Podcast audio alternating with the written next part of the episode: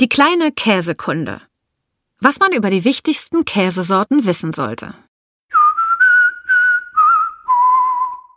Milch ist einer der ältesten Rohstoffe in der Natur. Vor 200 Millionen Jahren brachte die Evolution die ersten milchproduzierenden Säugetiere hervor. Mehr als 100 Millionen Jahre später lernen die Menschen in Mesopotamien, dieses weiße Gold zu Käse zu verarbeiten. Der Ursprung dieser bedeutenden Kulturtechnik war vermutlich ein Zufall. Milch wurde damals in Trinkbeuteln aus Tiermägen transportiert. Mitunter wurde die Milch dabei fest. Als der Zusammenhang zwischen Milch und Enzymen im Magen, Lab, erkannt war, verbreitete sich die Käseherstellung in der ganzen Welt. Insbesondere in Europa wurden in den zurückliegenden Jahrhunderten die heute bekannten Traditionskäse wie Parmesan, Gorgonzola, Roquefort, Taleggio, Appenzeller, Gouda oder Tilsiter entwickelt. Weißkäse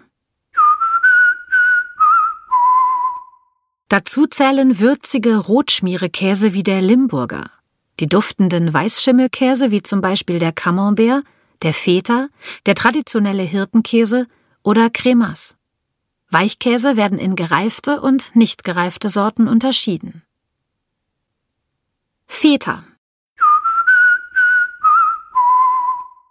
Herstellung aus Ziegen- oder Schafsmilch. Reifung bis zu vier Wochen in Salzlake. Der Geschmack ist säuerlich, salzig. Die Konsistenz leicht bröckelig. Das besondere Merkmal des Feta ist der weiße Teig mit vielen kleinen Löchern. Hirtenkäse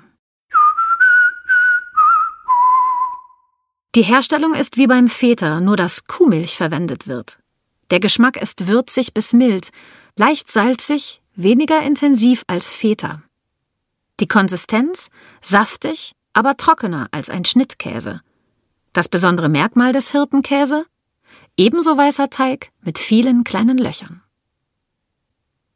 Feta oder Hirtenkäse? Seit 2002 ist Feta aus Griechenland herkunftsgeschützt.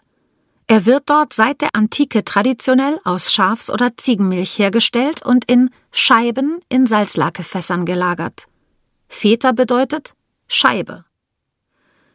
Hirtenkäse ist ein sehr junges Produkt aus Kuhmilch. Der Herkunftsschutz für Feta gilt nur in Europa. Überall sonst auf der Welt wird Hirtenkäse als Feta verkauft. Cremas Die Herstellung ist aus Kuhmilch, die direkt in Meersalzlake abgefüllt wird. Das Originalrezept erfand Paul Rücker vor 40 Jahren. Die Reifungszeit entspricht drei Wochen, daraus ergibt sich ein mild salzig und fein säuerlicher Geschmack. Die Konsistenz ist zart schmelzend, aber schnittfest. Das besondere Merkmal des Cremas ist der weiße Teig und die Cremigkeit am Stück.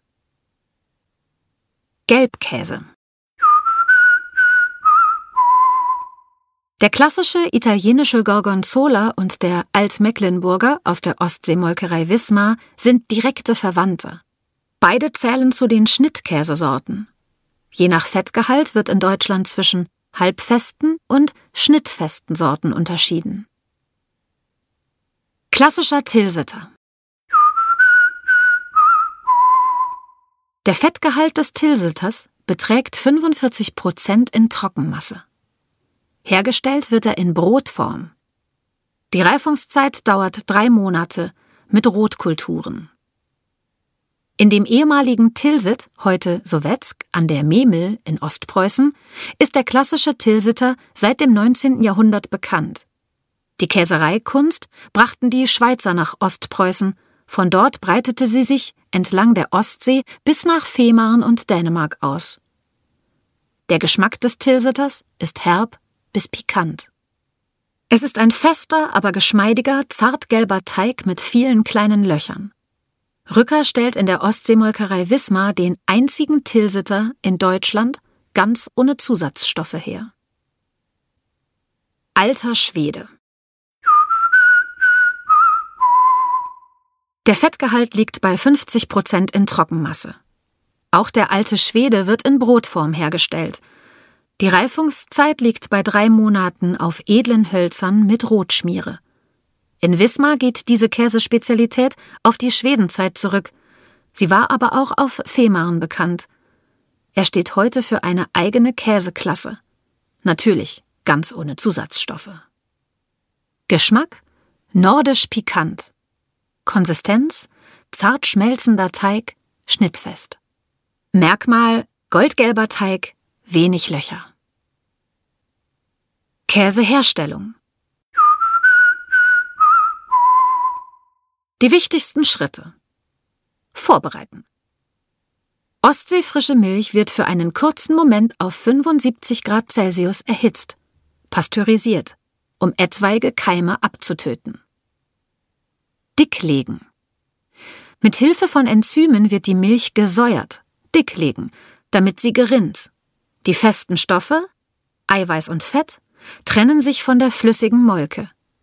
Es entsteht die sogenannte Galerte, eine an Pudding erinnernde Masse.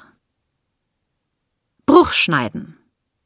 Dieser Käsepudding wird mit einem rotierenden Messer, der Käseharfe, geschnitten, damit die Molke aus der Masse tritt.